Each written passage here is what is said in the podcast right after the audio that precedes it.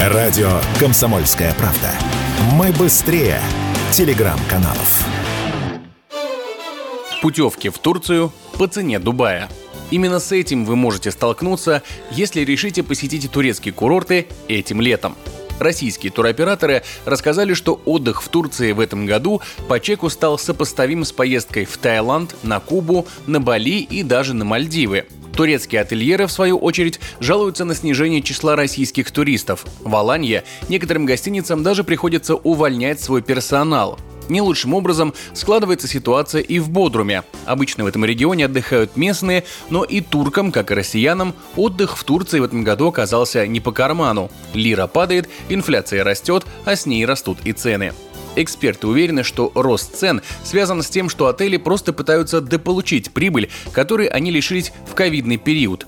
Таким мнением с Радио КП поделился учредитель компании UTS Алексей Крылов.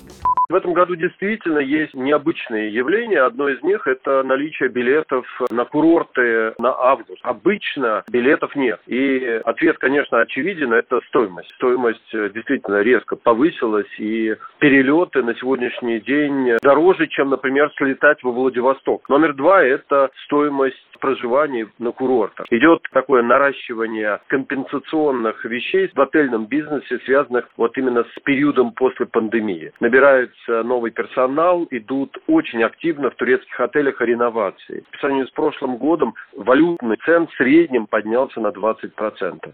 К сожалению, поездка к морю всей семьей в этом году вряд ли выйдет дешевле. Так, президент Союза туристических агентств, член Координационного совета при Общественной палате Российской Федерации Сергей Голов высказал радио КП свое опасение, что большинство семей в этом году и вовсе останутся без отдыха.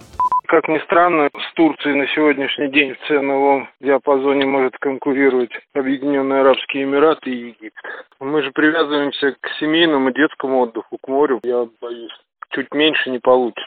Мы заранее пытаемся все организовать свой отдых, да, а сейчас уже середина июля, даже конец июля. Боюсь, вот. что большинство семей в этом году останутся без отдыха и будут отдыхать на даче. Добавляют сложности и туркам и естественные факторы. По ранним бронированиям сильно ударило мощнейшее землетрясение, случившееся этой зимой. Сейчас негативное влияние на отрасль оказывают новости о дикой жаре и природных пожарах. Учитывая все риски, турецкие отели начали предлагать скидку на свои услуги, но даже дисконт в 10-15% не изменит ситуацию и вряд ли россияне массово начнут бронировать туры. По крайней мере, в этом году. Егор Волгин, Радио КП.